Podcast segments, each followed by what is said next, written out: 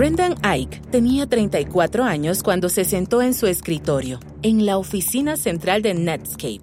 Se iba a dedicar a sacar adelante un enorme sprint de 10 días de programación. Un nuevo lenguaje, un lenguaje de programación completamente nuevo en solo 10 días. Corría el año de 1995 y el mundo de los lenguajes de programación estaba a punto de cambiar para siempre. Esto es Command Line Heroes en español, un podcast original de Red Hat. En esta temporada analizamos la capacidad y las promesas de los lenguajes de programación y descubrimos cómo dan forma al mundo del desarrollo y cómo impulsan nuestro trabajo. Esta vez le seguiremos la pista a la creación de JavaScript.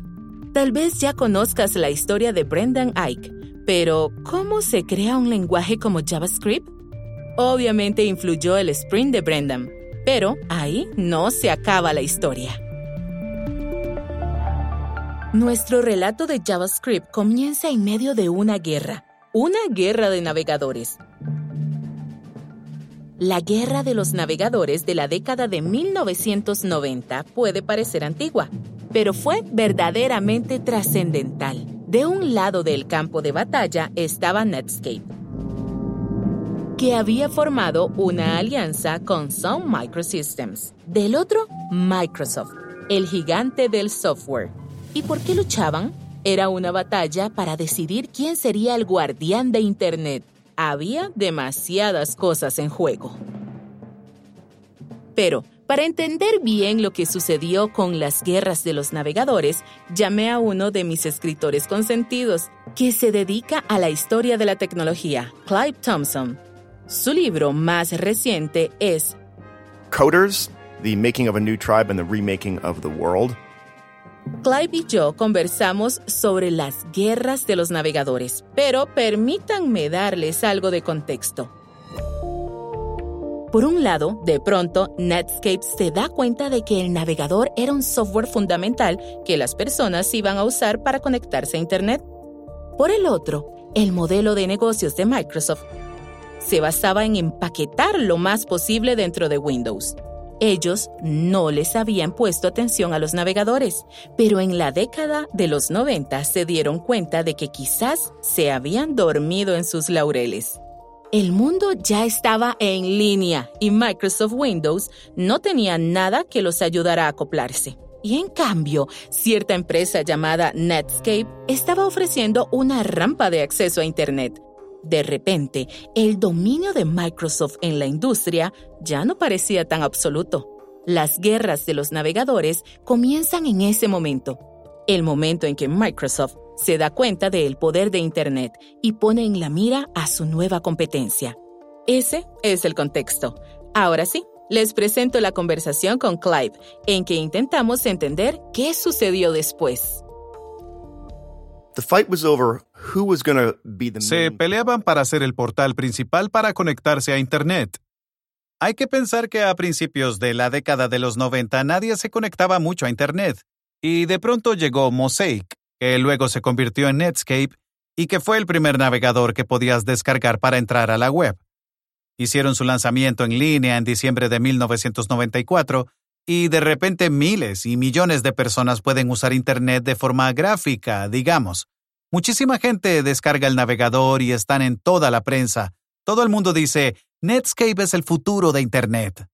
Y desde Seattle, Microsoft observa todo esto muy preocupado porque prácticamente no le había hecho caso a Internet.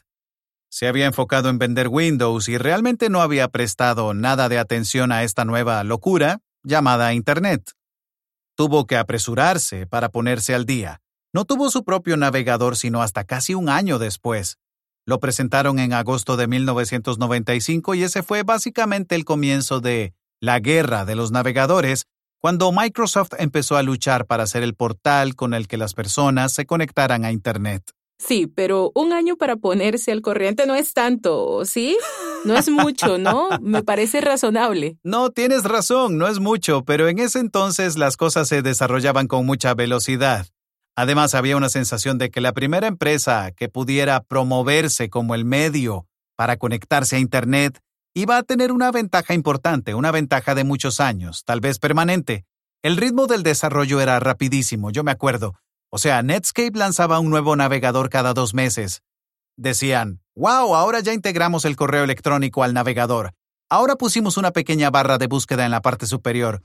Simplemente seguía mejorando y mejorando. Podías ver todo lo que podías hacer en línea. Todo aparecía a medida que iteraban y lanzaban características con rapidez. Microsoft estaba acostumbrado a un desarrollo muy lento. Era como, tenemos un proceso de desarrollo de cuatro años, tiene el menor número de errores posible, lo metemos en una caja, lo enviamos a las tiendas y no lanzamos una nueva versión hasta cuatro años después. Llega Netscape y se convierte en la primera empresa que dice, no, vamos a sacar un producto de calidad inferior, pero que funcione lo suficientemente bien y cada tres meses vamos a sacar otro para que lo descargues y luego otro y luego otro. Eso desestabilizó por completo a Microsoft. Sí. Entonces, si eres Microsoft, tienes dos opciones. Dices, ¡Ay, Dios mío! Ese es el futuro. Tengo que ponerme al corriente. Tengo que competir. O dices, nah, solo es una moda. Pero ¿qué había en los navegadores que hizo que Microsoft eligiera la primera opción? ¿Por qué Microsoft dijo, ay Dios mío, esto va en serio, tengo que competir? Lo que pasa es que el navegador te daba mucha distinción cultural, porque era una de las primeras cosas con las que podías divertirte en Internet. De repente podías visitar la página web de una banda de rock para ver sus publicaciones y fotos. Podías buscar información sobre tus pasatiempos. Por ejemplo, podías buscar a las personas que hacían trenes a escala en Florida. Antes de eso, todo lo relacionado con Internet era de sabiondos. El correo electrónico, las transferencias de archivos y todo eso. Y de pronto el navegador hizo que Internet pareciera una revista, algo divertido. Mm. Por primera vez, los periódicos, CNN y las revistas escribían al respecto con mucho entusiasmo. En ese momento la tecnología pasó de estar enterrada en la sección de negocios a aparecer en la primera plana del New York Times. ¿Y qué les gustaba a los desarrolladores de Netscape o de los navegadores en general? ¿Por qué les interesaba tanto? Yo he conocido a muchísimos desarrolladores. Imagínate que de repente llegan Internet y los navegadores y de pronto puedes tener una página web que diga, descarga mi software, es maravilloso. Así que le abrió paso a la manera en que se desarrolla el software hoy en día. Hay que decir que al principio Microsoft quiso comprar Netscape por una cantidad muy baja, pero Netscape los rechazó. Así que Microsoft tuvo que crear un navegador propio. Le pusieron Explorer. Durante un año Microsoft trabajó mucho en el navegador y estuvo listo en agosto de 1995. De una u otra forma, hicieron lo mismo que Netscape. Produjeron algo rápido sin preocuparse de que fuera perfecto y lo fueron mejorando poco a poco. Pero lo que realmente surgió en la última mitad de la década de los 90 fue una guerra para ser el navegador más interesante, el más interactivo y sofisticado. Tengan en cuenta que Netscape de ninguna manera corría con ventaja. Microsoft tenía una posición muy poderosa. Cuando vendes Windows al 80 o 90% de todas las computadoras del mundo, no es difícil que tu software sea el predeterminado, y eso es exactamente lo que hicieron. Así que Explorer empezó a crecer y crecer y crecer. De cierto modo, el pobre Netscape estaba condenado a perder la batalla, pero algo sucedió. Antes de que terminara la batalla, hicieron una jugada audaz, que fue un acierto increíble para el mundo de la programación. Esa es la extraña pero fascinante historia de la creación de JavaScript. Toda esa fiebre por la web y por el potencial de los navegadores había dejado algo muy claro necesitábamos un nuevo lenguaje de programación, algo que superara el HTML.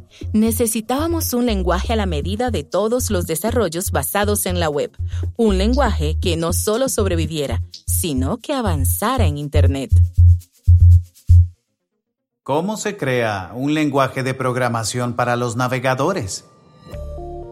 Esa era la pregunta del millón. Más o menos cuando Netscape vio que Microsoft estaba compitiendo con ellos, le echaron un vistazo a Java. ¿Estaba destinado a ser el lenguaje para el desarrollo web? Java era un lenguaje sofisticado. Tenía el buen desempeño de C ⁇ pero era necesario compilarlo.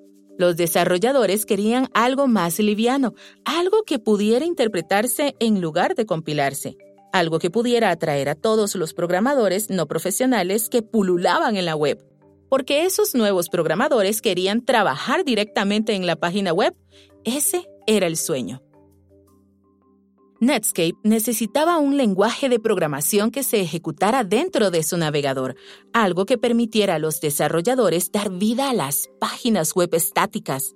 Entonces, se les ocurrió que sería genial lanzar un nuevo lenguaje liviano que funcionara muy bien en la programación web, al mismo tiempo que el beta de Netscape 2.0. Pero había un problema. Tenían exactamente 10 días para lograrlo. Bueno, de hecho, era Brendan Ike el que tenía 10 días. Él era el encargado de lograrlo. No había duda de que si alguien podía hacerlo, era él. Cuando estudiaba en la Universidad de Illinois, creaba lenguajes nuevos para divertirse, para jugar con la sintaxis. Pero la cosa es que cuando Brendan Ike desarrolló JavaScript, se había vuelto medio adicto a los lenguajes. Para entender lo que logró, nos pusimos en contacto con Charles Severance, profesor de la Facultad de Información de la Universidad de Michigan. JavaScript se creó en un entorno en que Java se percibía como el futuro, así que en 1994 pensábamos que era la solución para todo. Un año después estaba a punto de aparecer lo que realmente iba a resolver todo, pero no podía llegar y decir, ya llegué y ya resolví todo, porque en el 94, 95, todos, yo incluido, Creíamos que ya habíamos visto el futuro del rock and roll, y era Java. Tenían que diseñar un lenguaje que pareciera irrelevante, tonto, insignificante, pero que fuera la solución correcta. Lo que Ike ofreció no era ningún juego, era sofisticado pero discreto, y se inspiraba en los lenguajes que lo habían antecedido.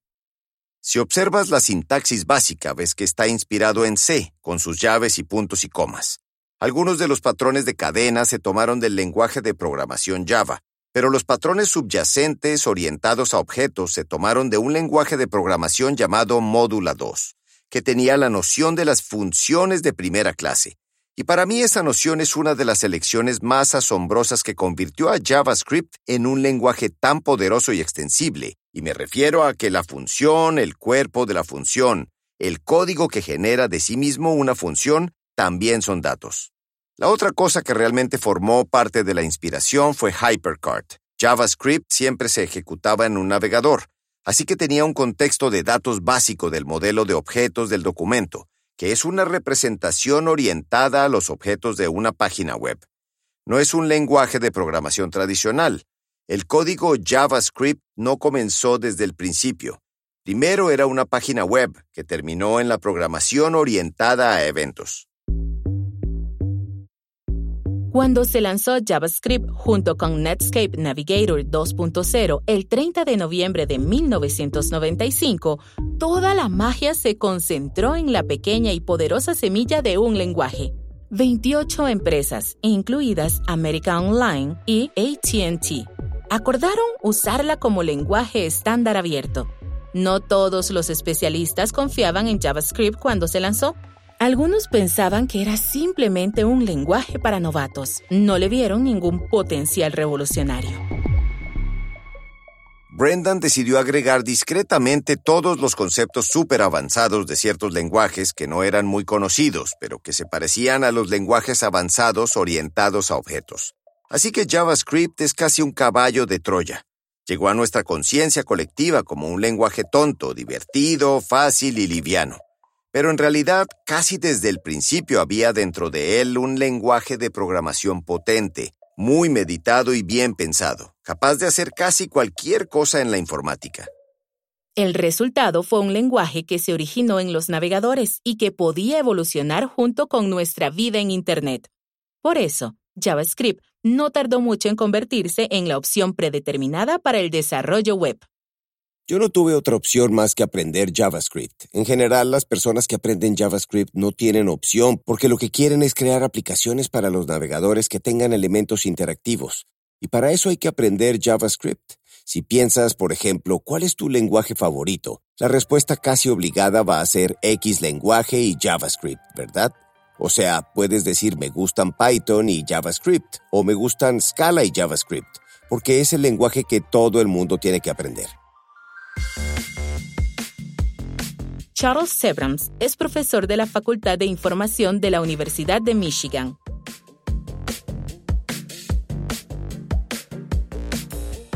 Netscape tuvo mucha capacidad cuando acababa de salir y dio batalla en la guerra de los navegadores, pero al final... Simplemente desaparece como producto serio. El dominio de Microsoft en toda la industria era abrumador. A pesar de haber llegado un año tarde a la carrera de los navegadores, lograron ponerse a la cabeza y subirse al podio. Pero la jugada audaz de Netscape, su creación de JavaScript, fue un éxito. Porque mucho después de que terminó la pelea, ese maravilloso lenguaje que surgió de la guerra de los navegadores seguiría vivo y cambiaría todo.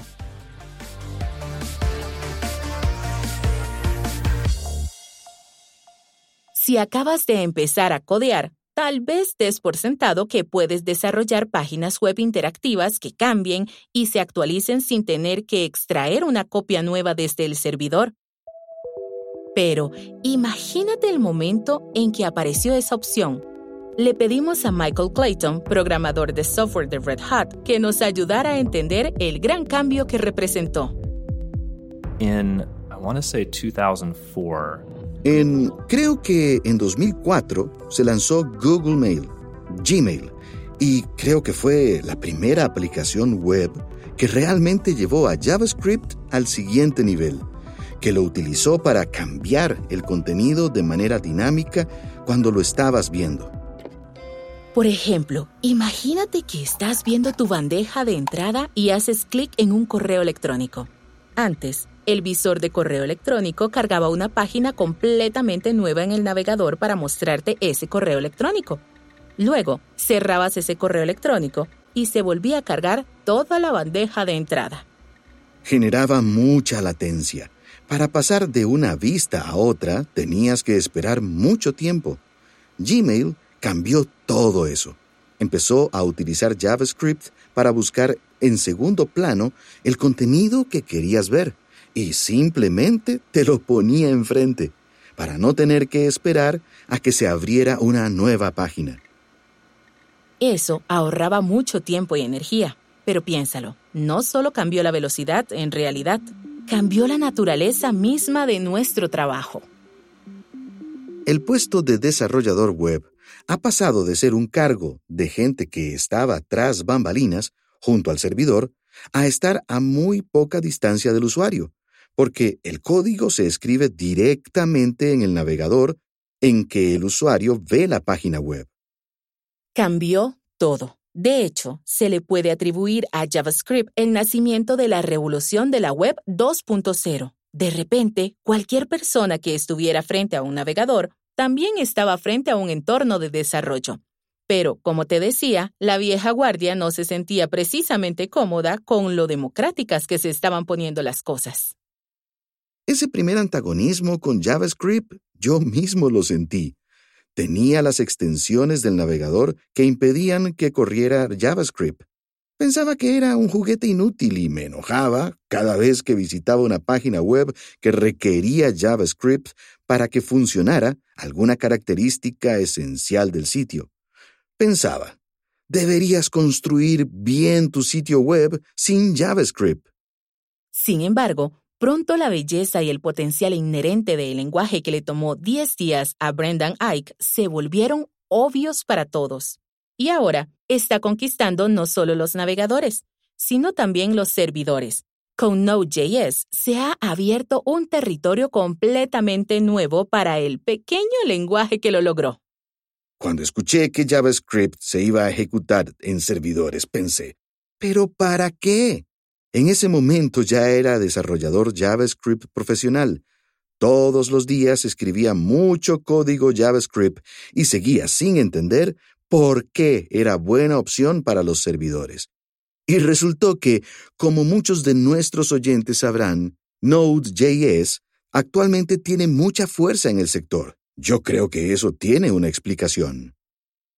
Una de las cosas que aprovecha Node.js y que lo ha hecho tan exitoso es la enorme comunidad de desarrolladores JavaScript para la interfaz de usuario.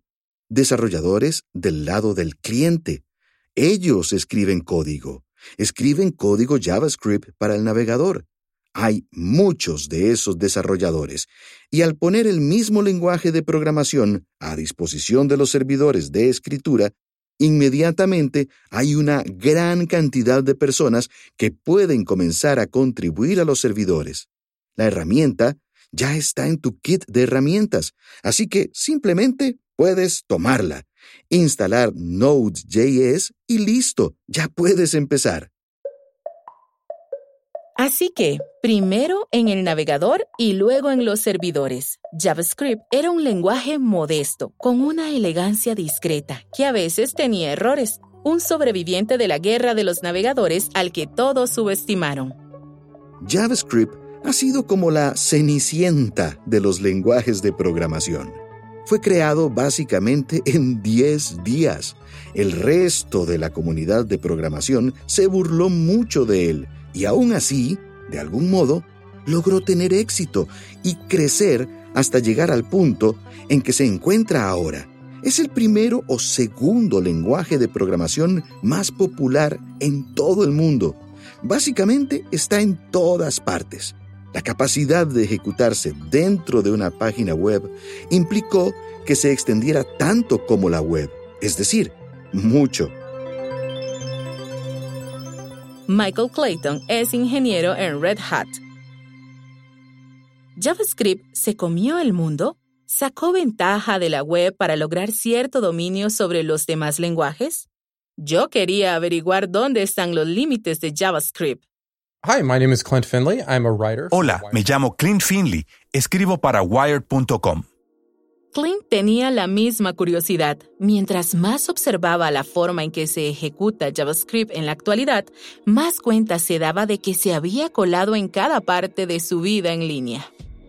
JavaScript se ha convertido en un lenguaje que puede habilitar aplicaciones completas, incluso antes de que decidas si quieres que se ejecuten en tu computadora simplemente comienzan a ejecutarse y algunas de ellas sirven para la publicidad o facilitan el seguimiento que usan los anunciantes. Hay muchas cosas invisibles que suceden en tu navegador y que probablemente ni siquiera sepas o quieras que sucedan.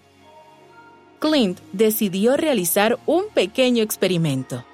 Decidí usar la web sin JavaScript durante un tiempo. Decidí intentarlo y lo desactivé de mi navegador durante una semana. Suena sencillo, pero renunciar a JavaScript tuvo algunos efectos sorprendentes.